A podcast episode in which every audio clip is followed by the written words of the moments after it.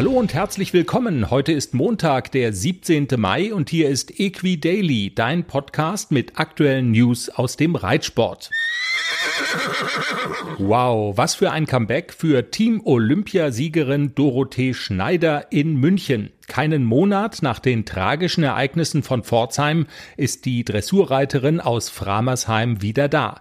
Im Vier-Sterne-Grand Prix beim internationalen Turnier in München wurde die 52-Jährige mit ihrem Pferd Showtime am Freitag Zweite. Besser war lediglich Jessica von Bredow-Werndl mit Dalera. Dorothee Schneider bei Instagram, Zitat, ich bin überglücklich, dass Shoei und ich heute so durch das Münchner Viereck tanzen konnten. Zugegeben, ein bisschen zwickt es noch, aber die Freude über unser Comeback lässt die Schmerzen schnell vergessen.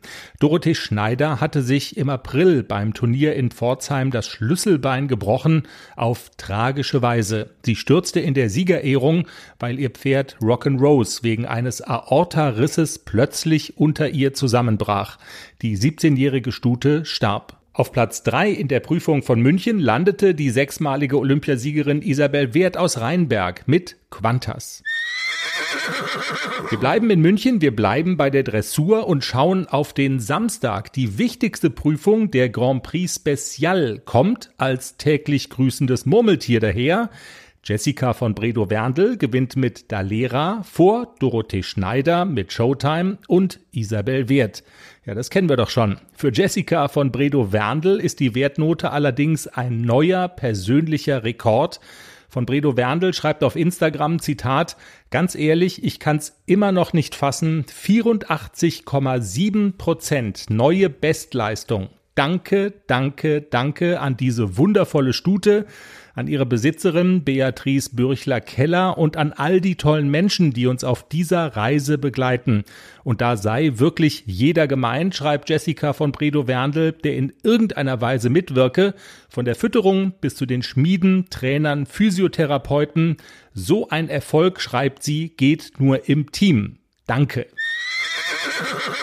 Isabel Wert hat auf der Olympia-Reitanlage München-Riem den Louis-Dor-Preis für junge Grand Prix-Pferde gewonnen. Durch ihren Erfolg mit der Hannoveraner Stute Superb hat sie sich das Ticket für das Finale der Serie gesichert, das im Dezember in der Frankfurter Festhalle ausgetragen wird. Warum der Erfolg von Isabel Wert besonders hoch einzuschätzen ist, beschreibt die FN auf ihrer Seite. Viele der hochbegabten Nachwuchspferde taten sich demnach mit den Anforderungen Anforderungen sehr schwer. Totilas Sohn Total Hope verweigerte zum Beispiel die Piaffe und machte Fehler in den Galoppwechseln. Jessica von Bredow-Werndl verzichtete neben anderen wegen Fehlern bei den fliegenden Wechseln mit Sir Max auf eine Wertung. Zweite hinter Isabel Wert wurde Fabienne Müller-Lüttgemeier aus Paderborn mit ihrer Stute Valencia Ass.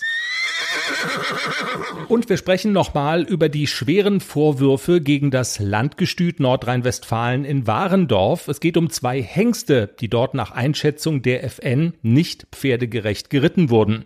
Nach einem Bericht von St. Georg ist die Leiterin des Gestüts wegen Verstoßes gegen das Tierschutzgesetz auch angezeigt worden.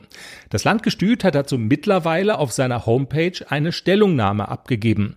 Darin heißt es zu der Trainingssituation mit den beiden Hengsten am 13. April, dass aufgrund eines parallelen Reittrainings der deutschen Reitschule mit fremden Pferden eine ungewohnte Trainings- und Stresssituation entstanden sei. Mit Blick auf die unruhige Umgebung seien die Pferde nervös gewesen. Zitat, die schwierige Situation machte ein sofortiges Eingreifen erforderlich. Und weiter, Infolgedessen kam es zu einer objektiv zu engen Anlehnung. Die Leiterin des Landgestüts, Christina Ankerhold, habe die Reiterin angeleitet mit dem Ziel, in der angespannten Situation dennoch gelöst trainieren zu können. In Zukunft werde man darauf achten, die Reiteinheiten konsequenter zu trennen. Und nach Einschätzung des Landgestüts bestand zu keiner Zeit eine tierschutzrechtliche Relevanz. Und das war Equi Daily für heute. Vielen Dank fürs Zuhören. Wenn dir der Podcast gefällt, dann abonnieren auf der Podcast-Plattform deiner Wahl und wir hören uns Ende der Woche wieder.